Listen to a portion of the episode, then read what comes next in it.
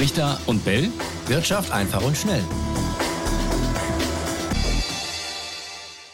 Und es sind nicht mal mehr als sechs Wochen bis Weihnachten. Zeit, sich mal Gedanken zu machen über mögliche Geschenke. Und damit willkommen zu unserer heutigen Folge von Brichter und Bell Wirtschaft einfach und schnell.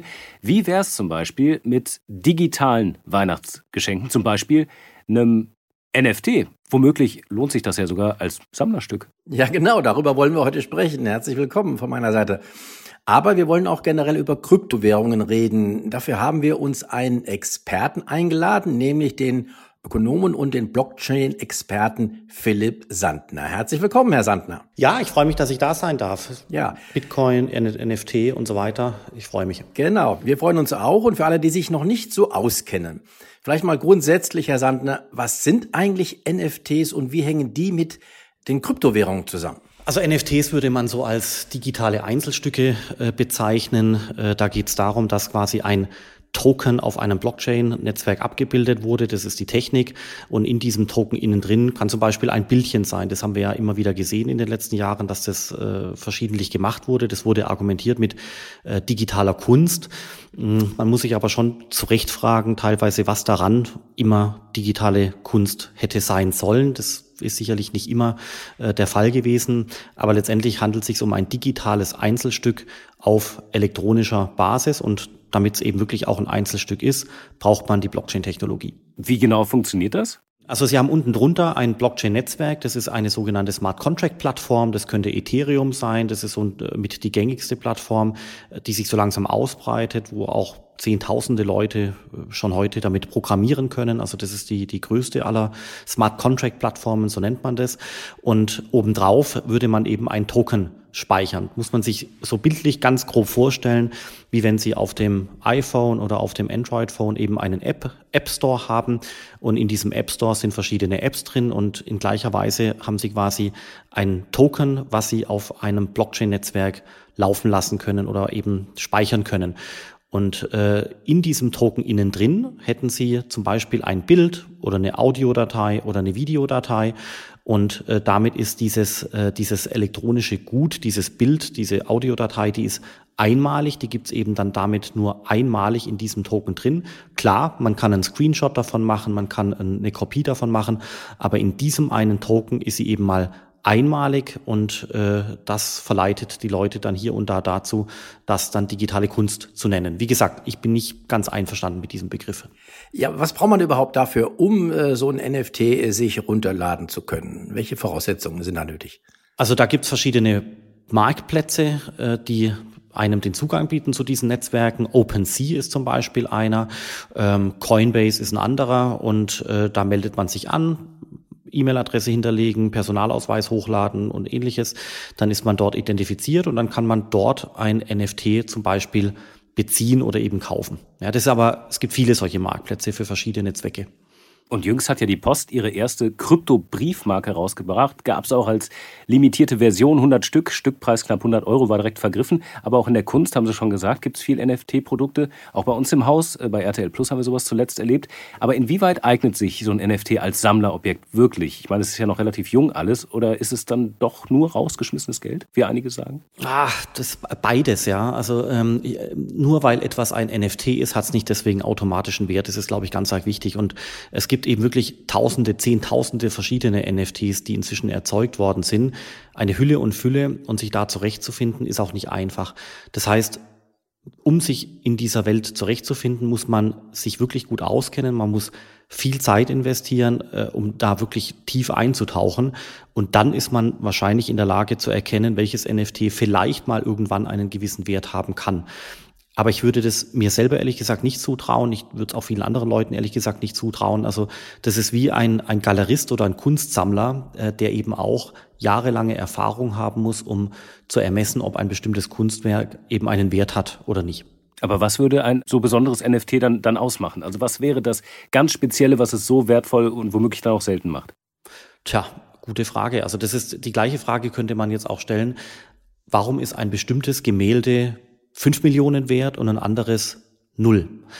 Mm, das hat was mit dem Künstler zu tun, das hat oftmals was damit zu tun, dass die Art und Weise der Kunst, äh, die hier ähm, gemacht wurde, erstmalig aufgetreten wird. Also so, so die Schaffung einer, einer Gattung äh, zum Beispiel.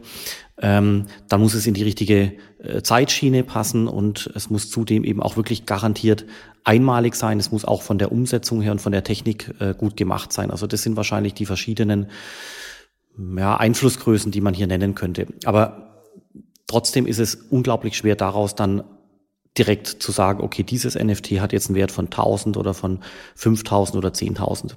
Das klingt jetzt ein bisschen so, als ob das Risiko so vergleichbar äh, wäre mit dem normalen äh, Risiko in Kunst zu investieren. Aber ist es hier nicht doch noch ein bisschen anders? Äh, heißt, ist das Risiko nicht doch noch größer? Es gab da vor kurzem, die haben Sie sicherlich auch gelesen, eine Studie der Internetplattform debgamble.com, also D-A-P-P, gamble.com. Und die haben ja herausgefunden, äh, die haben, glaube ich, über 73.000 NFT-Sammlungen untersucht und haben herausgefunden, dass über 95 Prozent davon ähm, ja quasi äh, einen Wert von Null haben, also wertlos sind. Ja, also deswegen habe ich jetzt ja auch wirklich mehrfach zur Vorsicht gemahnt. Ich persönlich würde kein NFT kaufen, außer vielleicht als, als Gag. Äh, Sie haben es vorher angedeutet, vielleicht als Weihnachtsgeschenk. Da würde ich mir aber ein ganz günstiges raussuchen, was vielleicht einem ein Euro oder zwei Euro kostet. Aber ich würde das unter keinen Umständen äh, verwenden, um da Geld anzulegen oder zu investieren. Ihre, äh, Ihre Warnung oder Ihre Frage, ob es nicht doch, doch, doch sehr riskant ist, würde ich zu 100 Prozent zustimmen. Und deswegen bin ich persönlich eben auch eher ein Anhänger, äh, auch also als jemand, der jetzt die Blockchain-Technologie seit zehn Jahren kennt, bin ich eher ein Anhänger von Bitcoin und Ethereum. Das sind Projekte, die haben sich bewährt, äh, die haben einen Nutzen und äh, dort ist der Wert insofern eben auch gegeben. Das heißt, diese Tokens eignen sich dann schon sehr wohl wiederum zur Geldanlage. Ja, Sie selber sagen, der Bitcoin ist wie digitales Gold. Machen wir mal diesen, diesen Schwenk hin zum Bitcoin, zum bekanntesten Kryptowährung. Warum, warum sagen Sie das? Warum ist das so? Also bei Bitcoin ist das Kernmerkmal, dass es sich eben um einen Token handelt, der in seinem Vorkommen beschränkt ist. Also das Limit ist 21 Millionen Bitcoins und es wird niemals mehr Bitcoins auf der Erde geben als 21 Millionen. Das ist technisch durch das Netzwerk äh, gesichert. Und genau deswegen gibt's hier die Ähnlichkeit zu Gold, weil eben das Vorkommen von Gold auf der Erde auch beschränkt ist. Und früher zum Beispiel, als im Wilden Westen in Amerika äh, Goldsucher unterwegs waren, war es ja relativ einfach möglich, an Gold zu kommen. Da gab es ja zahlreiche Berichte, dass Leute in irgendwelchen Flüssen äh, mit Sieben unterwegs waren und dann versucht haben, kleine Goldkörnchen äh, zu finden. Das heißt, es konnte jeder machen.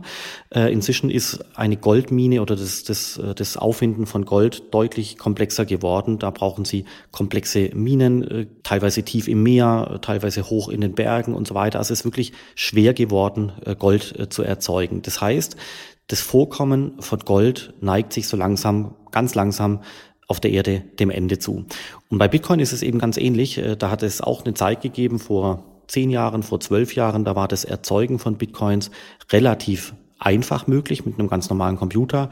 Inzwischen brauchen Sie Hochleistungsrechner, weil man, weil eben der Bitcoin auch jetzt schon so langsam zur Neige geht. Ganz konkret heißt es, 19,5 Millionen Bitcoins sind erzeugt worden. Es verbleiben jetzt für die nächsten Jahre und Jahrzehnte noch 1,5 Millionen Bitcoins, äh, die es äh, zu erzeugen gibt. Und damit kann man schon jetzt merken, dass die Knappheit beim Bitcoin eintritt, in ähnlicher Weise wie bei Gold die Knappheit eben auch schon eingetreten ist. Deswegen glaube ich schon, dass man Bitcoin mit digitalem Gold vergleichen kann. Es gibt aber auch einen ganz großen Unterschied, nämlich folgender. Gold und das Wissen um Gold ist uns in die Wiege gelegt. Das kennen wir schon seit Kindesbeinen an. Also das Gold, was Wertvolles ist. Bei Bitcoin ist es natürlich mitnichten so. Ja. Fragen Sie irgendjemanden auf der Straße, ist Bitcoin wertvoll oder nicht? Die meisten Leute werden Stand heute noch mit dem Kopf schütteln. Wobei ich glaube, dass sich das mal ändert.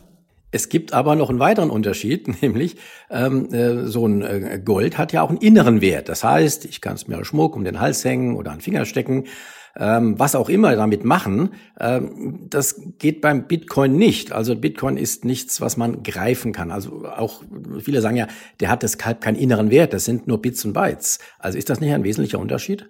Doch, das ist natürlich auch ein Unterschied. Das eine ist digital, das andere ist analog. Ähm, Gold hat Gold hat tatsächlich die Möglichkeit, dass man damit Computerchips machen kann. Sie können sich Gold ähm, ja früher mal in, in, in den Zähnen äh, verarbeiten, heute natürlich noch als Ring. In der Medizintechnik kommt es vor. Also da gibt es schon gute Anwendungen, warum äh, Gold äh, sinnvoll ist. Und doch ist es so inzwischen, dass man weiß, äh, dass der Goldpreis selber eigentlich viel zu hoch ist relativ zu dem Nutzwert. Das liegt daran, dass man den Goldpreis zerlegen kann in eine Komponente des Nutzwerts, also das der Ring und der Zahn und die Medizintechnik und eben in eine zweite Komponente, die letztendlich aus der Knappheit äh, besteht.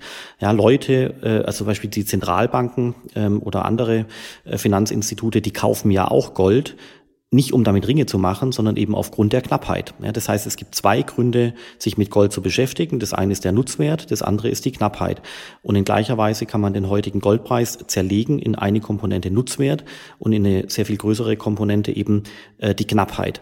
Und beim Bitcoin ist es so, da würde ich Ihnen zustimmen, da ist der, der Nutzwert äh, relativ gering, können wir nachher gerne noch erörtern und äh, letztendlich die Komponente der Knappheit eben sehr groß. Oder andersrum gesagt, der Bitcoin ist letztendlich digitale Knappheit.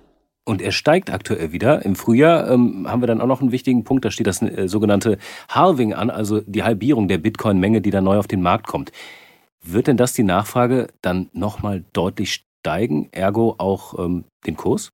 Ja, so war es in der Vergangenheit. Äh, ob das in der Zukunft dann auch wieder so sein wird, das weiß man nicht. Also was hier passiert, ist Folgendes. Ähm, das Bitcoin-Protokoll, also das Bitcoin-Programm, ändert sich planmäßig alle vier Jahre. Das nächste Mal wird es eben im April sein, wie Sie gesagt haben, genau richtig. Und äh, dann werden ab einem bestimmten Tag eben weniger Bitcoins erzeugt. Das bedeutet, dass dadurch dann eben das verfügbare Angebot an Bitcoins eingeschränkt wird. Wenn man das vergleicht mit dem Thema Gold, dann ist es, dann wird es eben plötzlich schwieriger, Gold zu fördern. Und so ist es beim Bitcoin eben auch. Und Sie sagen es schon zu Recht, äh, es gibt Hoffnungen oder Annahmen, dass eben der Bitcoin-Preis dadurch steigen dürfte, weil wenn die Nachfrage stabil bleibt, aber das Angebot halbiert sich über Nacht, ja, also Nachfrage stabil, Angebot äh, halbiert sich über Nacht, dann kann man daraus ableiten, dass es gute Gründe gibt, dass der Preis steigen dürfte aufgrund von Angebots- und Nachfragelogik. Das mit dem Halving ist ja ein tatsächlich interessanter Punkt. Wir reden ja häufig über Aktien, dir noch nicht. Ähm, kann man das bei den Aktien zum Beispiel damit vergleichen, wie wenn äh, die Zahl der Neuemissionen an Aktien so immer in festen Zeitraum äh, regelmäßig halbiert würde? Ist das vergleichbar? Mm, ja, ein bisschen. Also ich würde ich würde als Vergleich was anderes vorschlagen. Und zwar, wenn eine Firma neues Geld braucht, dann gibt sie neue Aktien aus. Ja, das heißt, sie verwässert quasi die Alteigentümer, dafür bekommt sie neues Geld. Und das Gegenteil ist quasi ein Aktienrückkauf. Das heißt, es, nach dem Aktienrückkauf gibt's weniger Aktien. Und das Hafening würde ich eigentlich dann eher vergleichen wollen wie, ein, wie mit einem Aktienrückkauf. Das heißt, es gibt so und so viele Aktien im Markt und nach einem erfolgreichen Aktienrückkaufprogramm gibt es eben weniger Aktien im Markt. Also man hat quasi das Angebot eingeschränkt. Also der Vergleich ist nicht perfekt, ehrlich gesagt, das gebe ich zu. Aber trotzdem glaube ich, ist es noch das Beste, was man als Vergleich hier erwähnen kann, dass sich letztendlich, dass das verfügbare Angebot äh, eingeschränkt wird. Vielleicht nochmal für alle, ähm, die jetzt wirklich überhaupt keine Ahnung davon haben und immer hören Bitcoin und hoher Erlös und aber auch ein bisschen Risiko und er wird erzeugt. Ähm, wo? Wer macht das? Also wer stellt den Bitcoin in dem Sinne her? Ähm, was braucht man dafür? Wir haben ja schon gelernt, ganz, ganz viel Strom. Ist das nicht auch ein Problem mit Blick auf die Zukunft, dass das dann immer mehr Strom erfordert? Woher soll er kommen? Ja, ja, genau richtig. Also das, wie wird Bitcoin erzeugt? Also ähm, Bitcoin äh, ist quasi ein Rechnernetzwerk, was sich über die Welt jetzt inzwischen ausgebreitet hat. Ähm, da gibt's Rechenknoten, die den Bitcoin quasi verwalten, Tausende davon. Und es gibt eben sogenannte Mining-Zentren. Das sind, äh, man könnte es auch Bitcoin-Mine nennen, analog zu Goldmine. Dort werden Bitcoins erzeugt. Das heißt konkret, dort sind Rechencomputer drin, dort wird Strom verbraucht und ähm, je nach Rechenintensität wird eben dann dort der Bitcoin erzeugt. Und was eben dort eingeht, ist eben tatsächlich der Strom. Dadurch entsteht eben auch der hohe Stromverbrauch. Hm, bei dem Thema Gold ist es ja ähnlich. Zum Betrieb einer Goldmine brauchen Sie auch Gold und Chemikalien und äh, diverse anderen Ressourcen, die werden dort verbraucht, um letztendlich das Gold zu fördern. Beim Gold ist es so, Sie fördern dann das Gold, Sie verkaufen einen Teil des geförderten Goldes am Markt, damit können Sie dann die Ressourcen bezahlen. und dann bleibt hoffentlich eine, eine, eine Marge übrig, weil ohne diese Marge würde sich der Betrieb der Goldmine überhaupt gar nicht lohnen. Also so funktioniert das Goldmining. Äh, und beim Bitcoin-Mining ist es sehr ähnlich. Ähm, Sie müssen den Strom einkaufen, Sie müssen die Techniker einkaufen, Sie müssen die Computer einkaufen. Und wenn der Bitcoin-Preis hinreichend hoch ist, dann bleibt am Ende eine Marge übrig und den Rest der Bitcoins müssen Sie verkaufen, um diese Ressourcen, insbesondere den Strom, äh, einzukaufen. Also so funktioniert die Erzeugung von Bitcoins jetzt mal kurz in aller Kürze. Und Sie haben zu Recht äh, das Thema Strom angesprochen. In der Tat ist der Ressourcenverbrauch beim Bitcoin ähm, ähnlich wie beim Goldminentätigkeiten eben relativ hoch. Es wird hier beim Bitcoin Strom verbraucht. Und ähm, das ist eben einfach so, das kann ich leider nicht anders sagen. Ähm, der Strom wird verbraucht, das ist unabänderlich. Man kann den Bitcoin an dieser Stelle eben auch leider nicht ändern. Die Frage ist aber, wie schlimm das ist. Und natürlich würde man jetzt vorschnell sagen, dass der Stromverbrauch nicht gut ist und auch unschön ist und zu vermeiden wäre. Aber zwei Argumente dagegen. Aus Bitcoin-Sicht ist der Stromverbrauch ganz wichtig, weil der Stromverbrauch letztendlich so eine Art Schutzschild ist, dass der Bitcoin von niemandem attackiert werden kann. Ja, das darf man an der Stelle ähm, nicht unter, unterschätzen. Und der zweite Grund äh, ist, dass der Stromverbrauch per se aus meiner Sicht eigentlich zweitrangig ist. Viel wichtiger ist der damit einhergehende CO2-Verbrauch. Ja, das heißt, würde man zu 100 Prozent mit erneuerbaren Energien Bitcoin Mining machen, dann dürfte es eigentlich kein Problem äh, sein. Würde man zu 100 Prozent fossile Energieträger einsetzen, dann wäre es sehr wohl ein Problem.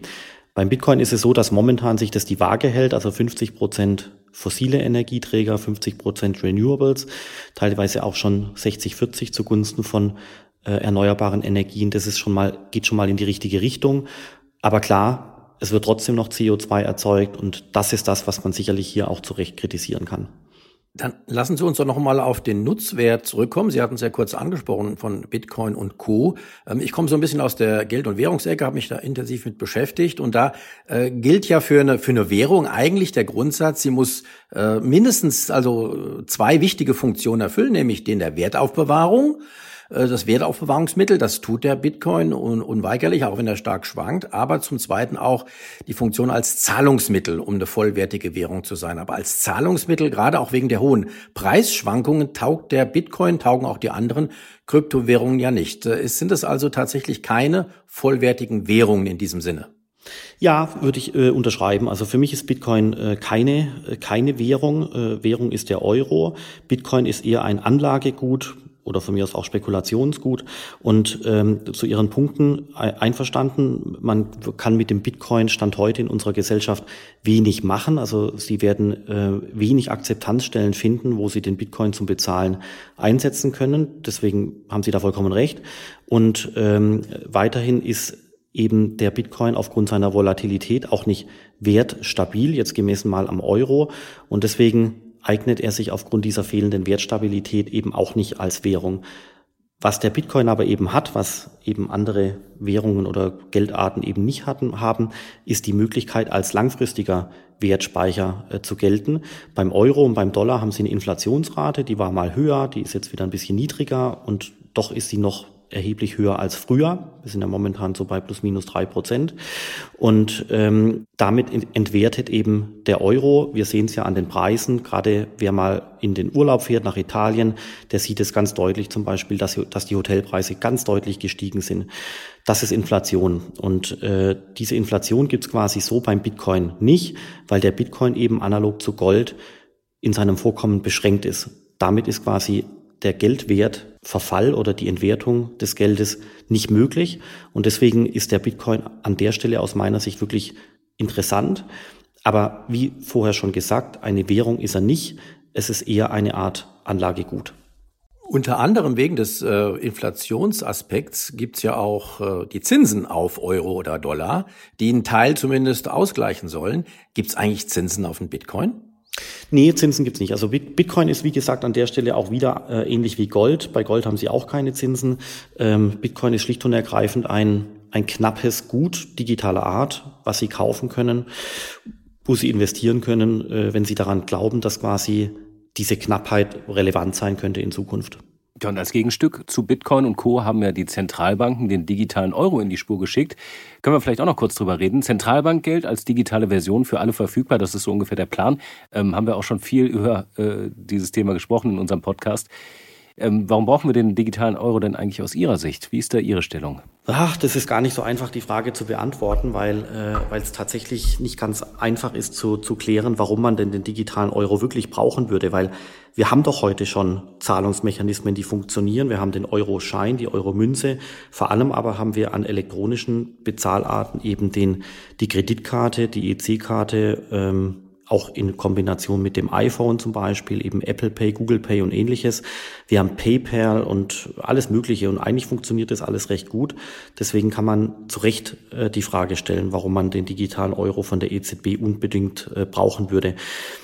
Ich bin mir nicht sicher, ob man die Frage wirklich ähm, zufriedenstellend beantworten kann. Mhm.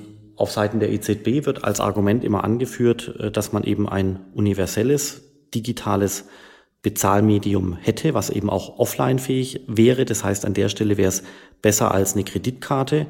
Ähm, ich verstehe auch das Argument, dass man sich aus europäischer Sicht, aus politischen Gründen eine Währungsinfrastruktur oder eine Bezahlinfrastruktur wünschen würde, die unabhängig ist von amerikanischen Konzernen wie Visa, Mastercard oder ähnliches. Ja, das heißt, das kann ich auch verstehen. Betrifft mich aber als Kunde eben äh, nicht so sehr. Und was ich auch als Argument verstehen kann, ist, dass die Kosten für die heutigen Kreditkartenbezahlungen gerade bei den Kioskbetreibern, beim, bei der Pizzeria, bei den E-Commerce-Händlern und so weiter relativ hoch ist, so dass es auch dort Möglichkeiten gäbe, diese Gebühren zu senken. Also das sind so die Argumente, die äh, seitens der EZB immer aufgezählt werden. Die Argumente sind okay, wie ich finde, aber so richtig überzeugen tun sie mich nicht, warum ich einen digitalen Euro bräuchte zumal eben dadurch auch neue Probleme entstehen können. Ja, was ist mit der Privatsphäre von digitalen Zahlungen, wenn alles über die EZB-Server läuft? Was ist mit äh, Anonymität von Zahlungen und ähnliches? Das sind alles Dinge, die zwar seitens der Entwickler, also EZB, aber auch Europäische Kommission, ähm, angelegt werden sollen, aber wie wird es denn tatsächlich dann auch umgesetzt und ähnliches? Da sind schon noch viele, viele Fragen, die noch unbeantwortet sind. Ein wesentlicher Vorteil des digitalen Euro wäre ja, dass man damit ja ähm, äh, Zentralbankgeld als Privatperson auch oder auch als Unternehmen in den Händen halten könnte, ähnlich wie Bargeld. Und Zentralbankgeld ist ja so ein, etwas sichereres Geld als zum Beispiel äh, das Geld, was wir auf den normalen Bankkonten liegen haben. Aber da ist ja das Problem, dass man sagt, okay, der digitale Euro, der soll höchstens so ungefähr bis 3000 Euro im Wert in den, in den Wallets landen können, darüber hinaus nicht. Das heißt, äh, die Wertaufbewahrung, die spielt ja dabei bei dem Digi-Euro überhaupt keine Rolle, sondern nur ähm, die Funktion als Zahlungsmittel und da ist die Sicherheit ja weniger ein Argument, oder? Wie sehen Sie das? Ja, da würde ich auch zustimmen. Also das, ähm, ja, es gibt einen Unterschied zwischen dem Geld, was auf unseren Bankkonten liegt und eben dem echten Zentralbankgeld. Für mich persönlich ist es aber aus Anwendersicht eigentlich eher ein theoretisches äh, Argument, weil ähm, ich bin bei der Sparkasse und auch bei der Volksbank. Also ich habe da wirklich überhaupt keine Angst, dass mein Geld morgen verschwunden sein würde. Äh, die Banken machen das gut. Das ist alles äh, gut reguliert. Die Gesetze, die dahinter sind, sind gut gemacht. Die BaFin macht eine gute Arbeit. Also warum ich jetzt ähm, anzweifeln sollte, dass mein Geld übermorgen von der Sparkasse oder der Volksbank oder einer anderen Bank verschwunden sein äh, sollte, weil es kein Zentralbankgeld ist, sehe ich ehrlich gesagt nicht. Also deswegen ist das ein Argument, was man akademisch anführen kann und in der Theorie. Aber für mich als ganz normalen äh, Nutzer verfängt dieses Argument ehrlich gesagt nicht. Und Gegner des Digi-Euros sagen, das ist der Anfang vom Ende des Bargeldes. Was spricht denn aus Ihrer Sicht für diese Theorie? Mm, also Bargeld wird jetzt aus meiner Sicht nicht mutwillig äh, zurückgedrängt, aber es ist natürlich äh, hier, wir haben es ja auch bei Corona gesehen, es ist natürlich äh, schon Teil des digitalen Prozesses, dass die Leute auch digital bezahlen wollen und dass dann eben über die Jahre weniger Bargeld ähm, im Umlauf ist, ist dann ehrlich gesagt nur natürlich.